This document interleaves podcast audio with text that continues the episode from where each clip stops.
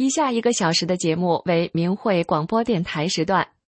明慧广播电台隶属于法轮大法明慧网，节目内容包括法轮功学员对真善忍的理解和实践，以及从中国大陆获得的法轮功学员受迫害真相的第一手资料。这是明慧广播电台，各国大法弟子。在向中国民众讲述真相，这是理性反迫害的和平之声，这是呼唤善良真诚的大忍之声。这是明慧广播电台，各国大法弟子在向中国民众讲述真相，这是理性反迫害的和平之声，这是呼唤善良真诚的大忍之声。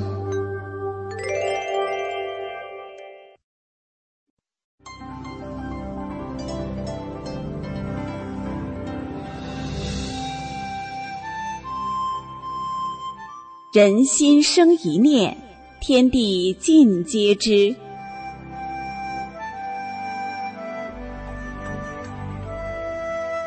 听众朋友您好，欢迎收听明慧广播电台《善恶一念间》节目。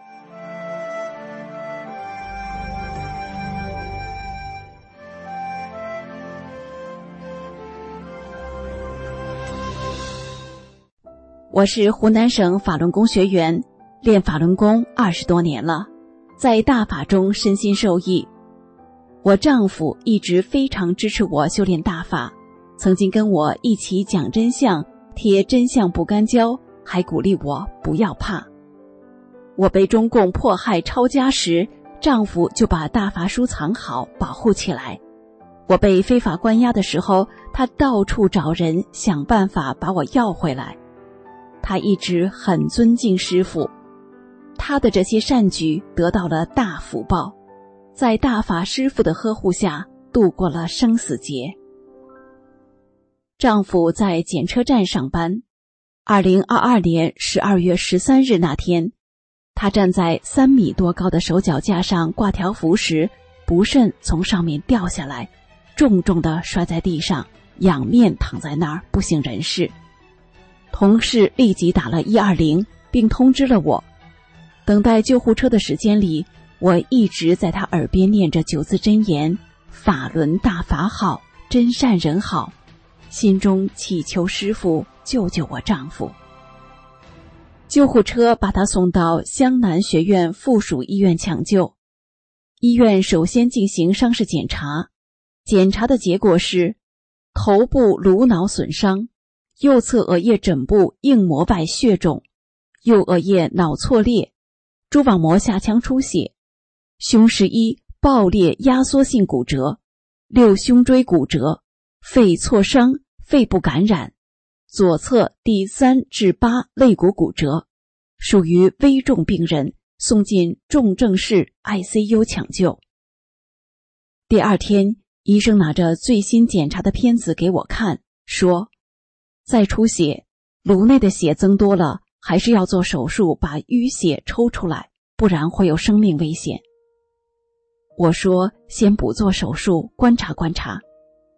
第三天，丈夫的亲戚都来医院了，商量着要不要做手术，最后决定再观察一天。第四天，医生拿着最新检查结果来了，说丈夫脑颅内的血止住了，血量没有增加了。没有生命危险了，我们喜出望外，悬着的心终于放下了。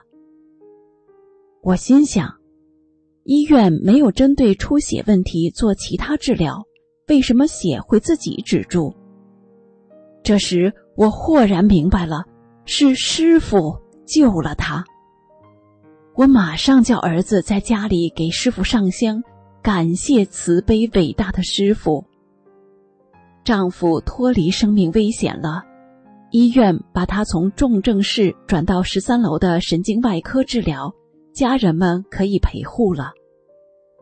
那时正是全面解除封控的时候，新冠病毒大爆发，很多人阳了，医院内有些医生护士陪护也感染了。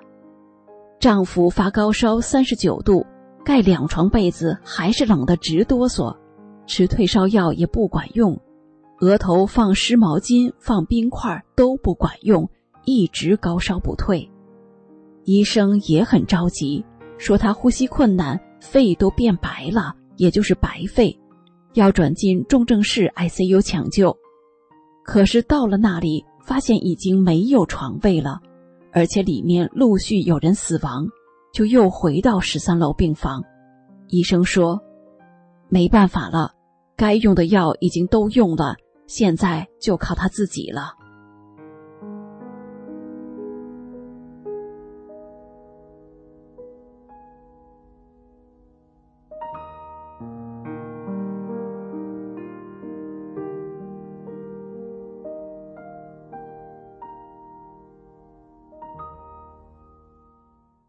我心想，人的一生早就定好了的，要想改变他的一生，除非修炼。于是我守在丈夫床边，每天在他耳边念师傅的《红吟》给他听。第六天，奇迹出现了，丈夫退烧了，慈悲的师傅又一次救了我丈夫。有一天，医生来会诊，一位主任拿着丈夫的 CT 检查图片，一边看一边说：“真是奇迹呀，颅内的淤血都吸收了。”我说：“我是信佛的，是大法师傅保佑了他。”那位医生说：“信佛好。”我又说：“现在新冠病毒这么严重。”我希望你们都健健康康、平平安安，也要记住法轮大法好，真善人好。从进医院后，医生一直主治她脑部的伤、眉管骨折的伤。丈夫之前人不清醒，不知道痛；清醒过来之后就知道痛了，痛得他哎呀呀的叫。医生建议动手术，从脊背开刀。用钢板螺丝固定，让骨头慢慢长好。丈夫不愿意动手术，医生也没给他进行其他治疗。他骨折的部位非常痛。丈夫的弟弟找到治疗骨折很有效、小有名气的郎中，给开了几副中药方，让丈夫天天喝中药。可是花了一千多元了，还没有见效，依然很痛。我对丈夫说：“既然吃药没有效，那你就念九字真言‘法轮大法好，真善人好’，天天念，要诚心念。”丈夫念的时候很虔诚，双手在胸前合拢。他坚持每天念九字真言，奇迹又出现了，不知不觉骨头不痛了。后来。我有机会就跟病房的病人、病人的家属、陪护讲真相，嘱咐他们记住“法轮大法好，真善人好”，还给他们护身符。其中有一位退出了邪党组织，做了三退，还有两位也开始学法轮功了。五十一天后，二零二三年二月二日，丈夫出院了。每当丈夫危在旦夕时，都是师傅保护了他，他才能这么快康复。我们对师傅的感恩无法用语言表达，唯有将大法的美好传递给更多人，愿天下有缘人都得救度。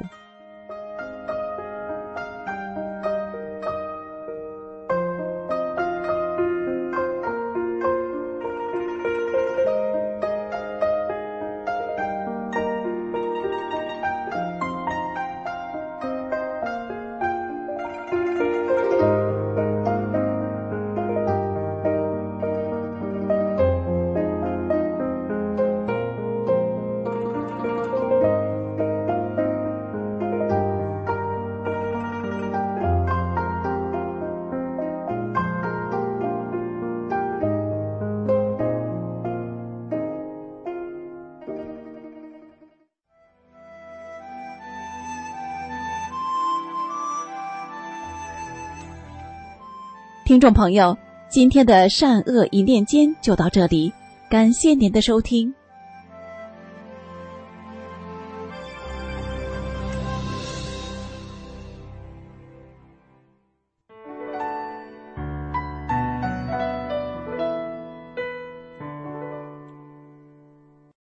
听众朋友您好，这里是明慧广播电台法轮功真相系列，以下为您讲解为什么说二零零一年的天安门自焚事件是中共预谋策划的。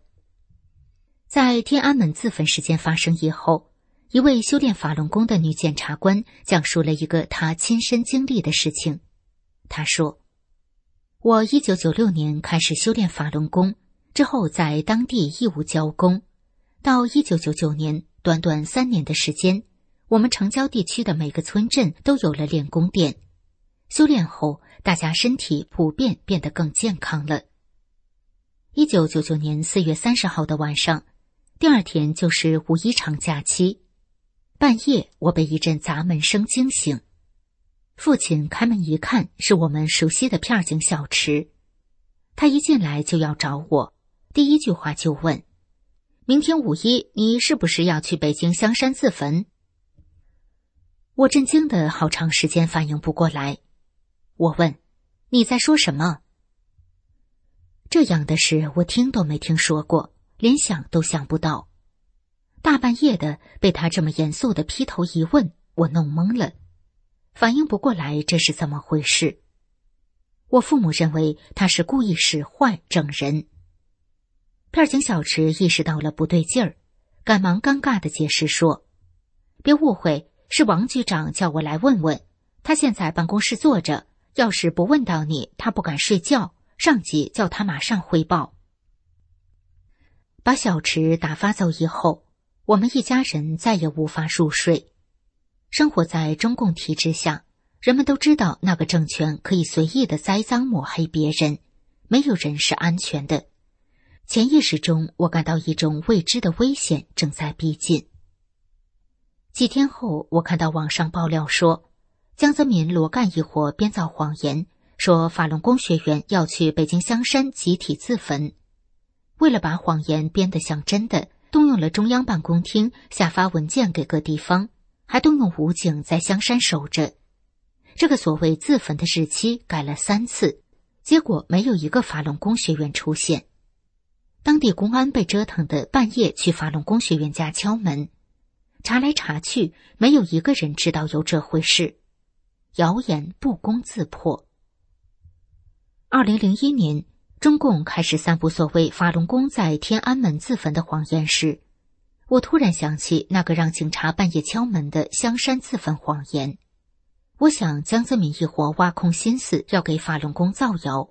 花了一年多找不到真的法轮功学员，只好弄了几个演员，就为把这个谎撒得更像真的。一个掌控国家政权的人，动用一切国家机器去污蔑一群手无寸铁、只为修心向善的练功人。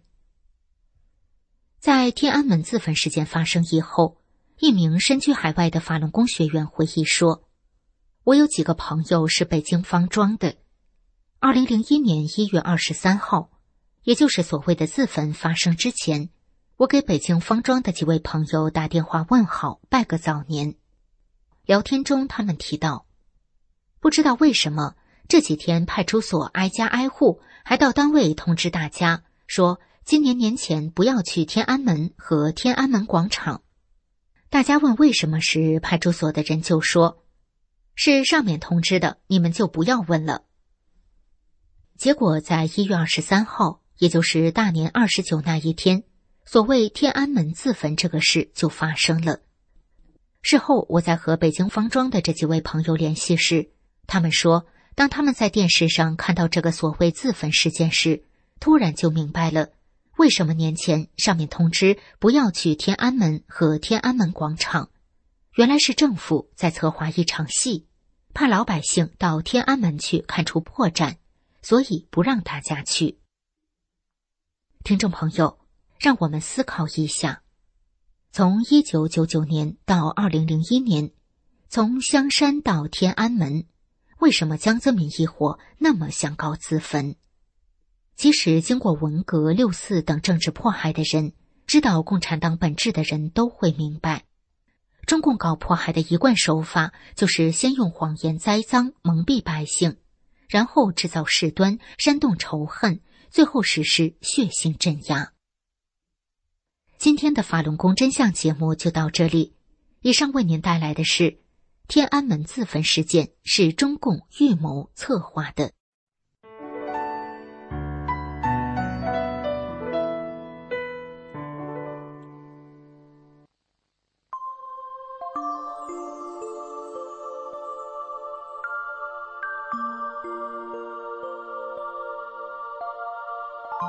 身心净化，道德升华。现在是明慧广播电台的修炼故事节目。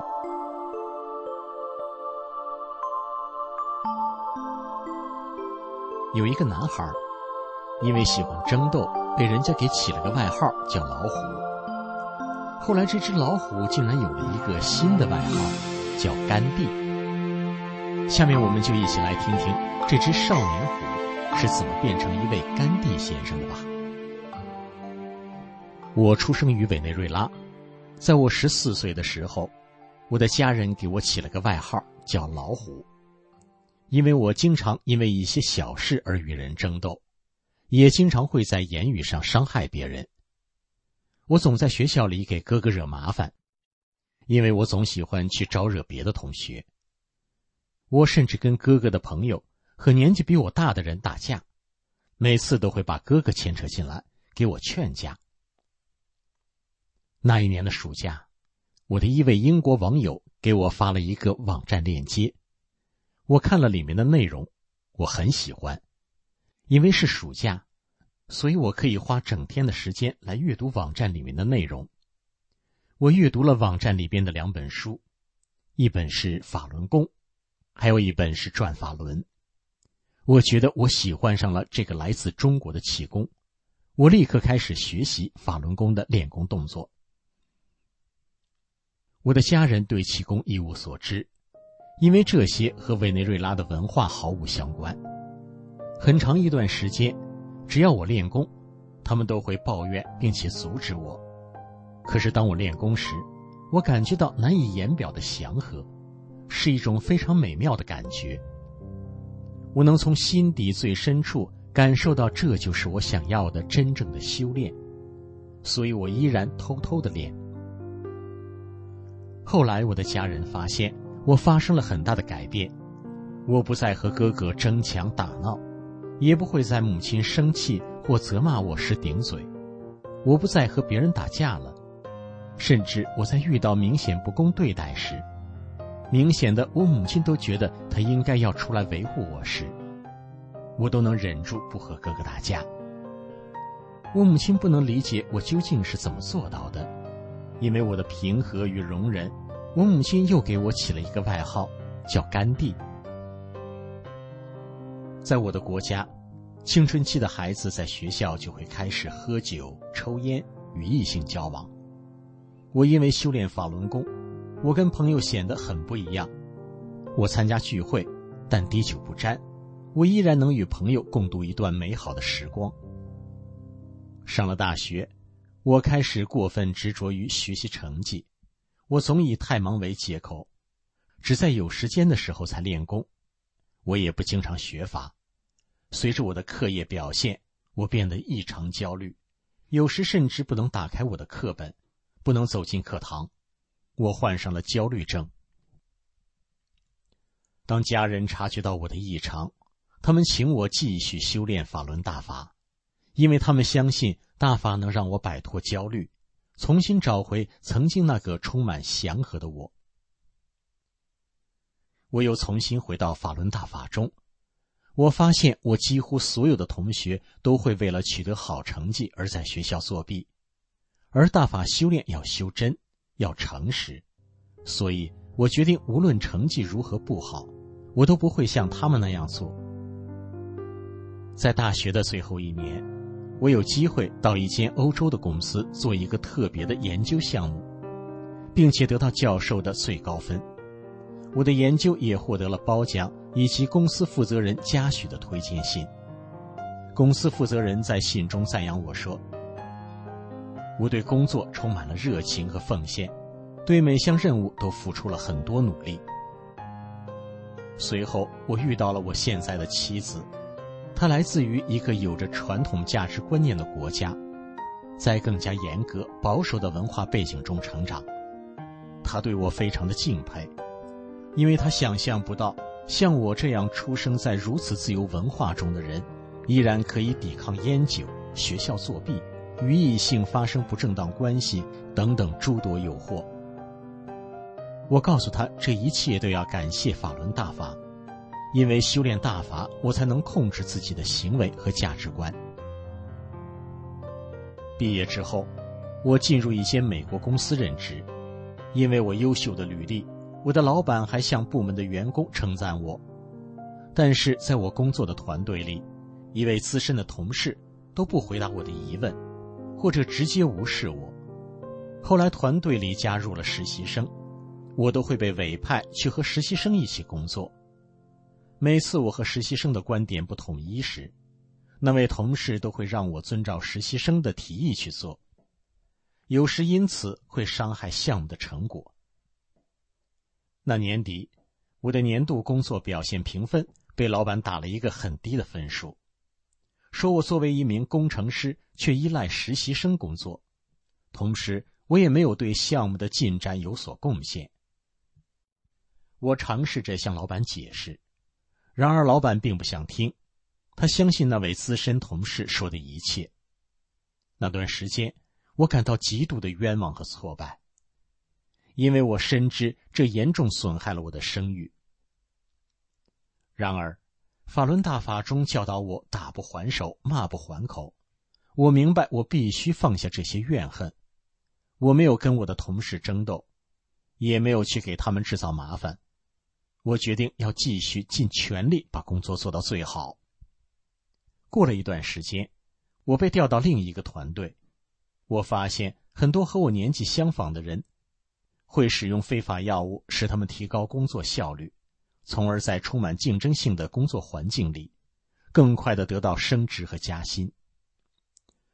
新团队的同事建议我服用这种药物，我拒绝了。这种药有一个副作用，就是让人变得焦虑。我有一个同事就变得很焦躁，每次跟他说话，他都会向我发脾气，他经常对我很坏。还常在同事和主管面前羞辱我。《转法轮》这本书里提到韩信的故事，说他走在大街上，被地痞无赖大肆羞辱，他都能不拔剑相斗，能忍胯下之辱。大法师父告诉我们要有大忍之心，我要像韩信一样，不与人争斗，忍辱负重。然而。当我得知我是团队里唯一一个没有得到升职机会的员工时，我心里还是非常难受。当我想起师傅在《转法轮》里说：“人的一生都是注定的，所以我必须继续尽心尽力的工作，不能让这些事影响到我。哪怕有时我在心里感到失落，不明白为什么这些事会发生在我身上。我一直去不同的公司面试。”却一直没有办法得到一份新工作的邀请，我面试的经历让我非常焦虑。我的这个状态让我明白了，我有太多强烈的对名声和利益的执着了。但是，修炼人是要逐渐看淡对名利的执着与追求的。我强烈的执着，正是我遭遇这么多困难的原因。我下决心一定要去掉这些执着。我只要每天尽全力做好工作就足够了，工作应该只是我生活的一部分，就像我需要照顾家庭一样。我还要向世人讲清大法被迫害的真相，去帮助别人，还要经常学法练功。当我这样实践之后，我感受到难以言表的放松。很快的，我有机会加入到公司的一个新的团队。我的搭档一开始就认可了我优秀的表现，他们对我的贡献感到惊喜。想不到为什么我这么敬业的员工却得不到升职？他们都要我向新的老板要求升职，因为我值得更高的职位。但是我觉得我不应该这样做，我应该顺其自然。就像大法师父在转法轮中讲的：“我要尽职尽责，为别人着想，能者多劳。我要确保我的团队能够成功，我的同事不需要担心项目的前景。”我的搭档对我的工作做出了正面的评价，说他们很惊讶我能够解决一些别的经验丰富的工程师都认为很难而不愿意去面对的问题。当我听到他们的评价时，我没有觉得自己了不起，因为我知道是法轮大法赋予我能力来解决这些难题。当别人都需要听音乐或服用药物来保持专注。我能够凭自己静下心来好好工作，而不需要依靠那些东西，因为我是大法弟子。有一次，我带妻子到城里看医生，路上需要开车三个小时。不幸的是，我们有可能会迟到。我们被告知，如果我们迟到超过十五分钟，就将错过与医生的预约。随着时间的流逝，我们变得越来越紧张，最终我们迷路了。根本找不到医院。这时，我妻子忍不住发火了，她开始冲我大喊大叫，甚至辱骂我。他还用尽全力的打我。然而，我依然保持冷静，并安慰他不要担心，因为我知道我一定有办法按时到达。整个过程中，我都保持着镇定，我一点都没有生气，我只是专注在尽快找到去医院的路。最终，我们顺利抵达，医生也接待了我们。那天晚上，妻子哭着来找我，说他从来没见过有谁能如此平静，他觉得太不可思议了。在他那样的表现下，我竟然都没有提高音量，没有说刻薄的话，连表情上都没有显露出一丝的不悦。他向我道歉，我说没关系，这一切应该要感谢法轮大法。是修炼大法才让我能够那样去做，完全的平静，没有一点负面的思绪。如果没有大法，我不可能那样表现的。我从一个脾气暴躁的问题少年，一个追名逐利的人，改变成一个平静、友善、充满能量、平和、为别人着想的诚实的人。我无法用言语来表达我对大法师父的感谢。谢谢您，将法轮大法红传世界，让我在委内瑞拉也有机会开始修炼大法。听众朋友，今天这个从一只老虎变成一位甘地先生的故事就到这儿了，感谢您的收听。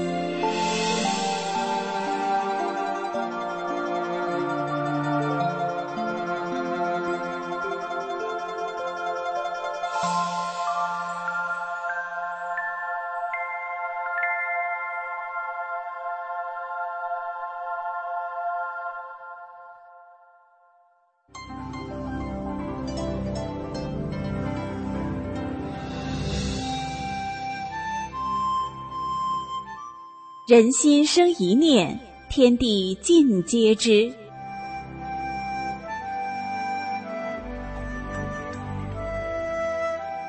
听众朋友您好，欢迎收听明慧广播电台善恶一念间节目。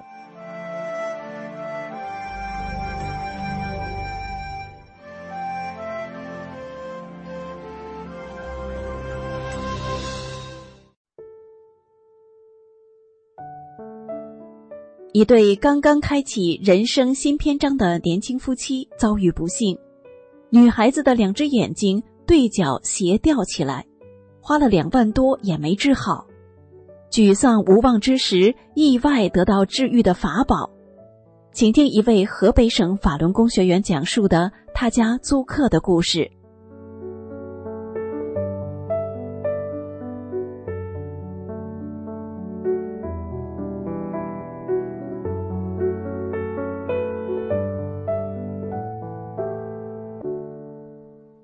一对二十多岁的年轻夫妇租住我家的房子，两人相貌非常漂亮，真是郎才女貌。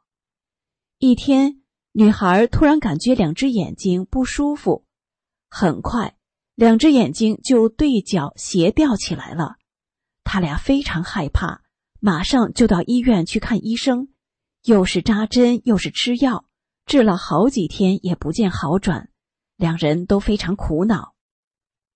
男孩到我家来送租房费的时候，说起了媳妇眼睛得病的事，到医院住了好些天。都花了两万元了，到现在还不见好转，能看得出男孩很是着急无奈。我告诉他：“你赶快和你媳妇一起诚心念诵‘法轮大法好，真善人好’这九字真言吧。”男孩疑惑的问：“阿姨，念这个能管用吗？”我耐心的给他解释说。因为法轮大法是宇宙大法，你真心念法轮大法好，真善人好的时候，就和宇宙的法产生共鸣。法轮大法是正法，是正能量，那么正能量就能在你身体里起正的作用。这种正的能量在你身体里就占据了主导地位，一正压百邪。你心态正，念得多。正能量就越大越强，那些不正的东西，它就不敢在你身体里停留，它得赶紧溜掉。跑得慢了，这正能量就把它给解体了。所以，你真心诚意念的时候，就能起到你想象不到的作用。最后我说，你们两个就诚心的一心一意的念，保证能管用。男孩答应了。第二天早上，男孩早早的就来了，还没进屋就喊：“阿姨，阿姨！”我赶紧出门迎接。阿姨，你让我们念的那个九字真言还真管用呢！我媳妇儿她好了，她真的好了。男孩感动的哭了，我听了也很激动，赶快把他让到屋里坐下说话。男孩说：“阿姨。”我回去后就跟我媳妇说：“阿姨说让咱俩都诚心的念法轮大法好，真善人好。”我媳妇儿说：“都花了两万多了，大医院都没能治好，念这个能管用吗？”男孩说：“阿姨说真正诚心念绝对管用。”于是我们俩就坐在沙发上，闭上眼睛念，一直念，一直念。不知道念了多长时间，只听我媳妇儿说，她睁开眼时，感觉两眼没有那么紧了，也不那么累了。就这样，我俩吃完晚饭又念，睡觉前也念，一直在念。后来念着念着就念睡着了。到第二天起来一看，我媳妇的两只眼睛基本上平行了，她可高兴坏了，兴奋地说。大医院都没治好的病，就念这么几个字，没花一分钱就给念好了，这也太神了，太不可思议了。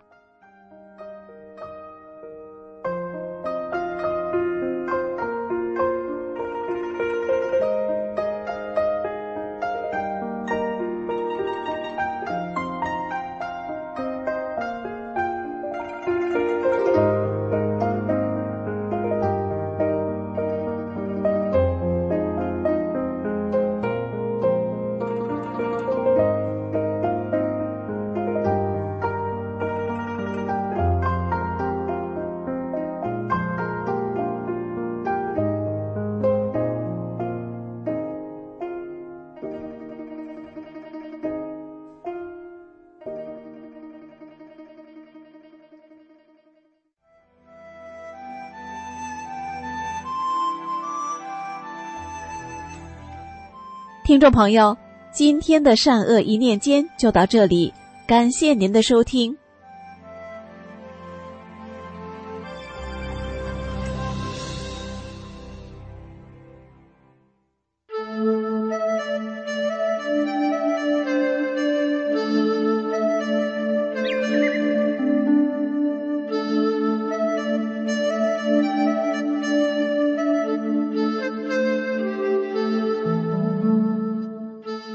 朋友，大家好，这里是明慧广播神传文化节目。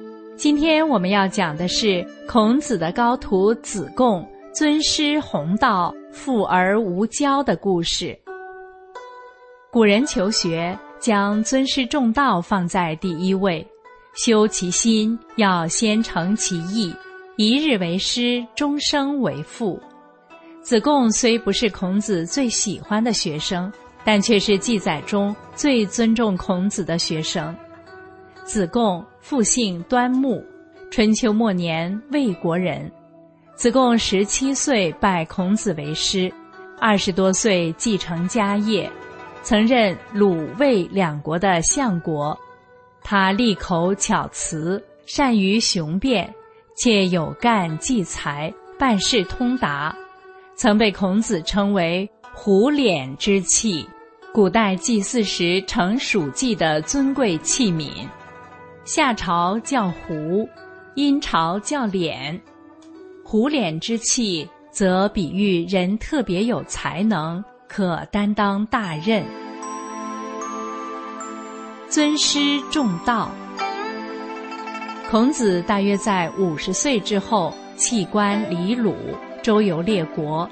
先后到过魏、陈、宋、曹、郑、蔡、楚等国，这一游就是十四年，主要是传播他的儒家思想。孔子周游办学的钱都是谁出的呢？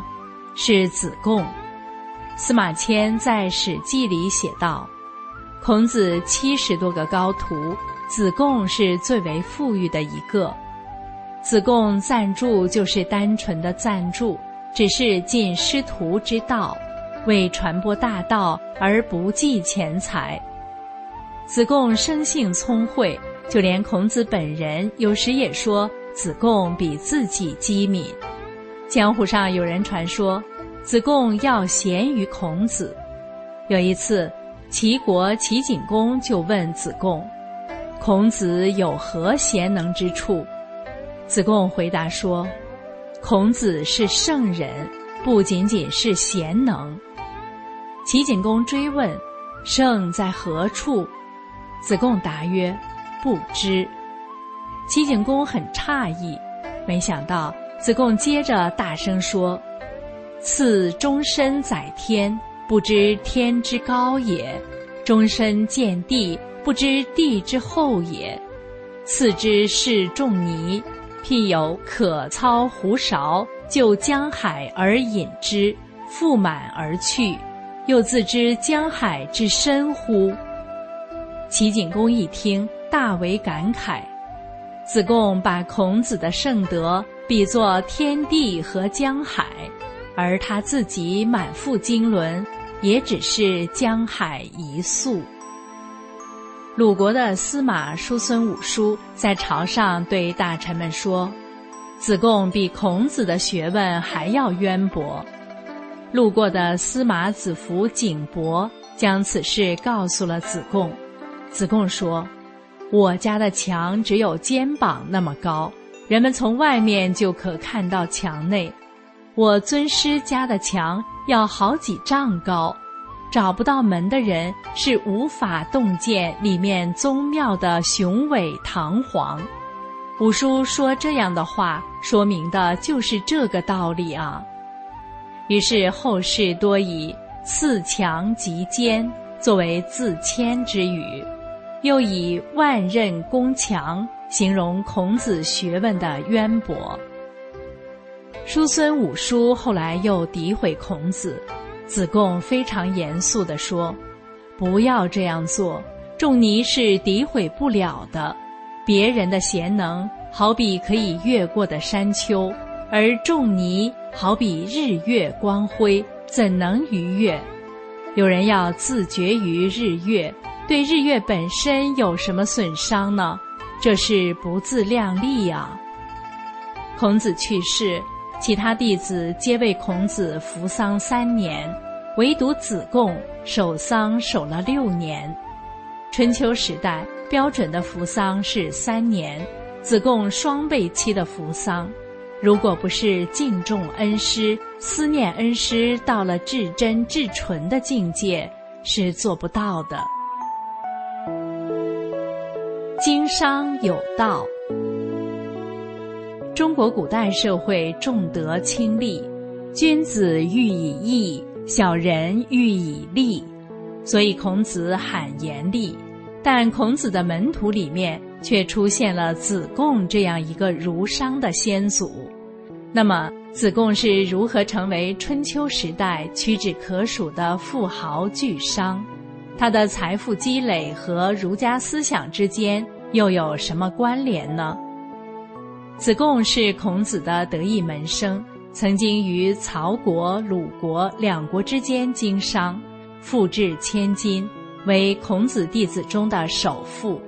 后世所说“端木遗风”，是指子贡留下的诚信经商的风气。司马迁在《史记·货殖列传》中对子贡经商事有这样的记载：子贡曾率百乘之队，载满黄金玉帛，到列国觐见国君，所到之处，受到列国元首莫大的礼遇，气魄非凡。如此看来，用富可敌国来形容子贡的财富，恐怕也不为过。史书记载，子贡商道成功的秘诀之一是“人弃我取，人取我弃”。财神范蠡也说：“大旱的时候要买进船舶，洪涝的时候要买进车辆。”据《史记》记载。子贡育才与曹鲁之间，奔走于各国之间做生意，不辞辛劳地往返于各国从事贸易活动，诚信为本，极力奉行言必信，行必果的行事风格，使自己在经商中赢得了很好的声誉，以至于生意越做越大。在司马迁的笔下，古代的儒商范蠡排首位。子贡仅排在范蠡之后。鲁哀公十一年时，吴国要发兵远袭齐国，子贡认为吴国肯定会在全国强征丝棉，以备军队御寒之用。这样，吴国国内就会紧缺丝棉。如果囤积丝棉，到时候卖给吴国百姓，肯定能卖个好价钱。于是，他安排了很多人。分头到各地去采购丝棉，然后快车运往吴国。吴国的百姓正衣着单薄，备受寒冷之苦。子贡采购的丝棉一到就被抢购一空。富而无骄，人一有了钱后会是什么样？什么样的都有。宝马相居，花天酒地，妻妾成群，自视高人一等，进而依附权势，取得政治话语权，甚至想一手遮天，最终结局悲惨。西晋有一个叫石崇的大富豪，奴仆无数，穷奢极侈，把家里的厕所盖得像皇宫宫殿一样金碧辉煌。五十二岁时就惨死。连累家人共十五口全部被诛杀，这就是富而不仁的结果。而子贡呢，时刻谨记孔子的教诲，以温良恭俭让的传统美德自律，克己扬人，将仁礼义的道德价值内置于心，在商言商，在政言政。他以儒兴商，忠诚守信。以义取利，谋利有度，绝不欺诈。致富之后，他也没有为富不仁，而是以利济世，经常散发家财，救济困窘。《吕氏春秋》中有一个子贡赎人的故事，当时鲁国有项法律规定，如果鲁国人在外国沦为奴隶，有人出钱把他赎回来，之后赎金可以从国库中得到补偿。子贡有一次花钱赎了一个在国外沦为奴隶的鲁国人，因为所行的是道义之事，因此拒绝了国家的赔偿。当然，这样的品行并非天生。而是自我修为的养成。记载有一天，子贡骑着高头大马，身着华装贵服，走在一条巷子口，就被堵住了。原因是巷子口太小，子贡的马车太大。正在这不得转还的时候，子贡一抬头，看见了老同学袁宪。袁宪衣着褴褛，拄着拐杖，艰难地行走着。子贡一看，哑然失笑：“久违了，老同学，你咋困窘成这样了？”袁宪一脸正色，回答说：“我听说没有钱财，也只不过是囊中羞涩；但追求大道而未尽，才是真正的困窘啊！我现在不过只是穷一点而已，怎么能说是困窘呢？”子贡一听，马上汗颜。春秋时期，人们把追求天地间的大道当作是生活中的主旋律，庶人士大夫都将穷究天地间的道理作为人生的终极目标来追寻。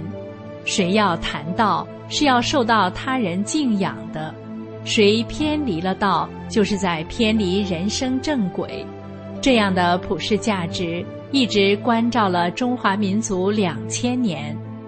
如果要是今天，原宪的回答一定会被人耻笑。可见，古代和现代的道德落差真的是很大啊。路遇原宪，让子贡开始反思自己；而孔子和子贡的两次谈话，让子贡恍然大悟。这又是怎么回事呢？仲尼有一次领着子贡去鲁国的一个宗庙中参拜，孔子叫子贡往一个叫幼枝的器皿中倒水，幼枝就是漆器，是古代鲁国发明的灌溉用集水器，完全装满后会倾倒，使水随之倒出。相传齐桓公总会在座位右侧放置漆器，用以自戒。子贡提水往里灌，柚枝空着的时候是略微倾斜的，水装进一定量后会竖立起来。孔子让子贡继续灌，在水灌满时，柚枝突然倒了。子贡觉得很奇怪，问孔子是什么缘故。孔子语重心长地说：“天下万事万物，盛极则衰。”太极痞至，如日中天后就要进入黄昏，月盈之后便是阴亏，所以聪明睿智的人要学得愚笨一点，雄才大略的人要学会拙朴一些，刚毅勇猛的人要知道敬畏一些，富足尊贵的人要明白简朴平淡的道理。子贡听了孔子的一席话，如醍醐灌顶，领会了尊师的良苦用心。孔子又对子贡说了一件自己年轻时向老子请教什么是礼的事。老子当时回答说：“人只有在顺境中学会自我抑制，才能最终长久啊。”这话言简意深。贫贱不能移，咬咬牙吃得了苦即可。所谓富贵不能淫，富而当仁，富而不奢，则需看淡欲望和权力的诱惑，才能保持平常心、谦逊自制。子贡是极其聪慧好学的人，听了孔子的话之后，回去就开始悟道。过了一段时间，他带着心得跑去问老师：“如果做到了贫而无产，富而无骄，您觉得怎样？”孔子说：“好是好，但做到安贫乐道、富而好礼，才是更上层楼。”子贡一听，高兴得了不得，离真理大道又近了一步，赶紧说：“这不就像《诗经》里说的‘如切如磋，如琢如磨’吗？”我们的人生感悟、修道体悟。就是要这样不断打磨锻造啊！善养美，不逆恶。孔子毕生追求的就是克己复礼，天下归仁。不知礼，无以立；不学礼，无以立。子贡对儒家道德的尊崇和完美人格的追求，成就了他的高贵精神内质。他善扬人之美，不逆人之恶。围绕着礼的政治主张，子贡提出了很多论断，当中有不少成为古往今来的人与人之间，甚至国与国之间交往的价值标准。譬如“智者知人，仁者爱人，己所不欲，勿施于人”等。子贡还说：“夫礼。”死生存亡之体也，将礼和治乱盛衰、生死存亡直接紧密关联。孔子过世后，鲁哀公前去吊唁，被子贡驳斥：“我老师在世时，你不加以重用；如今先去，你来干啥？你这不是虚情假意吗？这合乎礼制吗？”这说明。子贡奉礼不奉君，是一位正臣。子贡还反对当政者严苛重点对待民众。子贡非常推崇子产在郑国实施的仁政。子产在郑国的善政深得人心。子产病逝时，士大夫哭之于朝，商贾哭之于市，农夫哭之于野。他认为。当政者如果不对百姓进行理智的教化，而一味的用刑罚去惩治民众，是残暴的行为，就是贼寇。所谓“不教而诛，谓之贼”。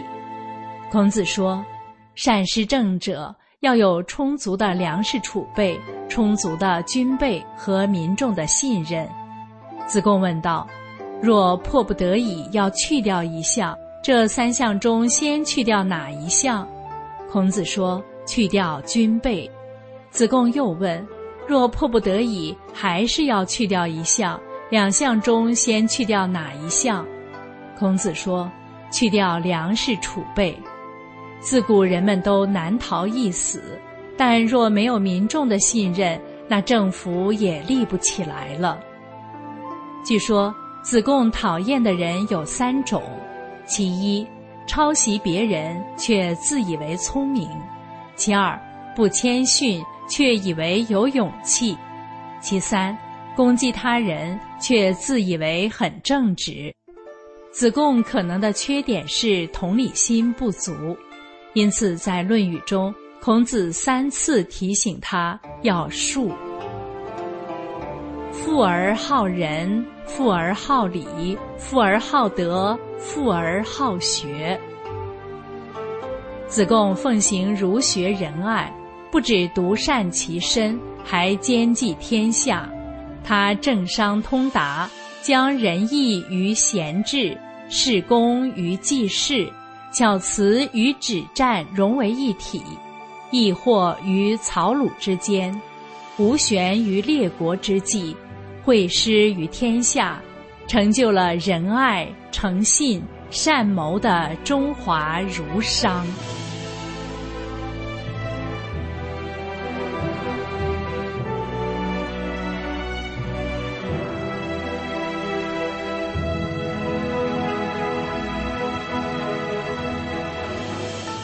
子贡的故事就为您讲到这里。您是否从故事中有所启迪、有所收获呢？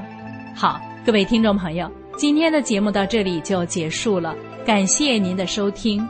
我们下次要讲的是圣主康熙教子的心法，希望您不要错过。那么，我们下期节目空中再见。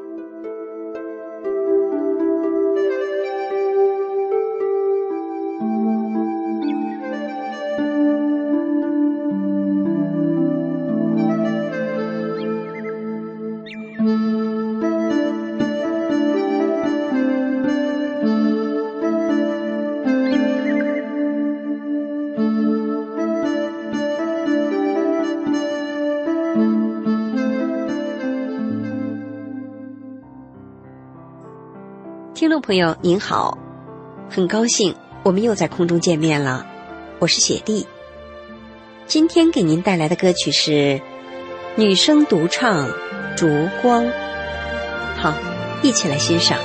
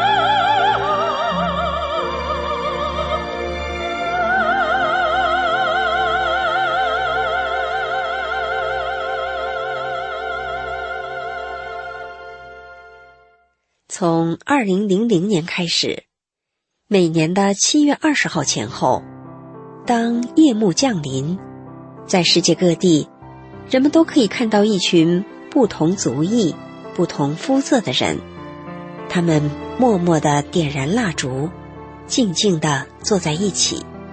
他们身后是华盛顿纪念碑，是巴黎埃菲尔铁塔，是渥太华国会山。是纽约联合国大厦，在烛光的音乐中，这群人盘腿打坐，手捧蜡烛，表情肃穆庄重。他们是在举行烛光守夜，悼念那些为坚持信仰而失去生命的中国法轮功学员。一点点烛光，一曲曲悲歌，述说着修炼者的英雄悲壮。一点点烛光，一份份希望，把真善忍的美好传播四方。